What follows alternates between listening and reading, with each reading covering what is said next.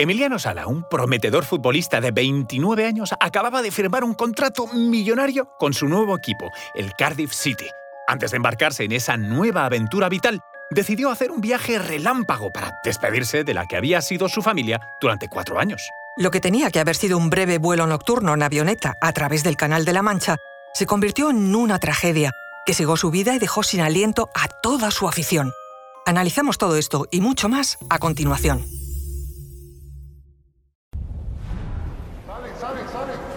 Conoce mejor al equipo que protege nuestras costas.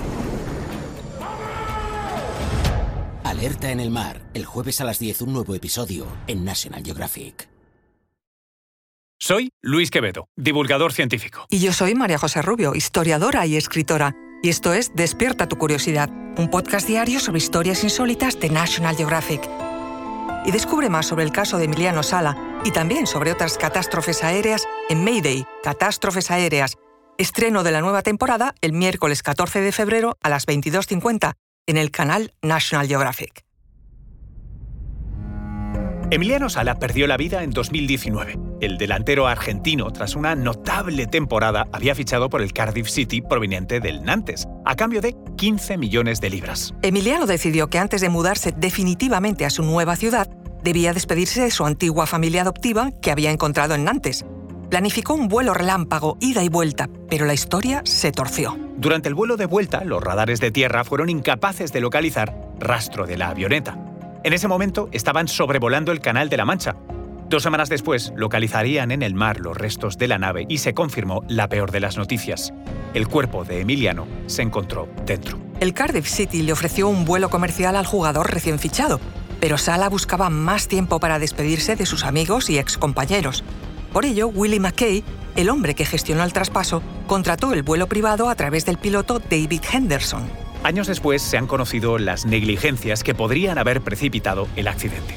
Tras el juicio, Henderson, el empresario que había organizado el vuelo, fue condenado a 18 meses de cárcel por atentar contra la seguridad, en la forma en que organizó el viaje y por el uso de una aeronave comercial sin permiso. Una de las revelaciones más inesperadas proviene de toxicología.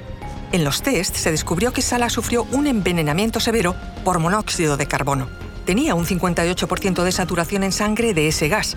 ¿Esto qué implicaba?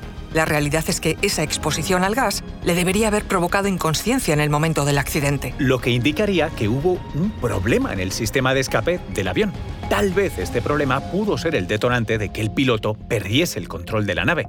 Sin embargo, unas grabaciones a las que tuvo acceso la BBC plantean otro interrogante. El piloto David Ibbotson, quien finalmente manejaría la nave, comentó a un amigo que el avión estaba defectuoso. Además, carecía de licencia de piloto comercial, por lo que no podía transportar pasajeros. Por desgracia, Ibbotson también falleció en el accidente. La nave voló de Cardiff a Nantes el sábado 19 de enero y tenía también planeado regresar el lunes siguiente. En otra llamada, Ibbotson se había quejado de una incómoda neblina dentro de la avioneta Piper Malibu que pilotaba. Tras hacer una revisión, como también aseguraba en otra llamada, comprobó que todos sus parámetros estaban bien, así que prosiguió con el vuelo. De todos modos, al aterrizar en el aeropuerto Atlantique de Nantes, el propio Ibbotson confirmó que ese avión no debía volar de nuevo, sino regresar a un hangar. Y cito, normalmente tendría mi chaleco salvavidas entre los asientos, pero mañana, mañana lo llevaré puesto, sentenció el piloto antes del vuelo. Emiliano también estaba intranquilo. En un mensaje de voz enviado a sus allegados expresó, ¡Qué miedo tengo! El avión está a poco de caerse a pedazos. No sé si van a mandar a alguien a buscarme porque no me van a encontrar. Aproximadamente una hora después de despegar de la pista número 3 en Nantes, la avioneta Piper Malibu perdió el contacto con el radar sobre el Canal de la Mancha. Automáticamente se lanzó un operativo de rescate aéreo y marítimo. La nave volaba a una altura de 5.000 pies y el piloto perdió el control al descender para evadir las nubes. Trató de realizar un amerizaje de emergencia sobre el canal, a una velocidad aproximada de 434 km por hora. La maniobra forzosa resultó imposible de efectuar.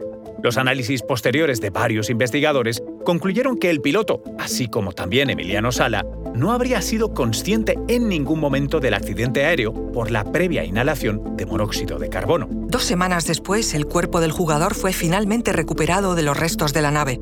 Se encontraba a 68 metros de profundidad por el contrario, el cuerpo del piloto nunca fue recuperado. Los restos del fuselaje quedaron abandonados en el lecho del Canal de la Mancha.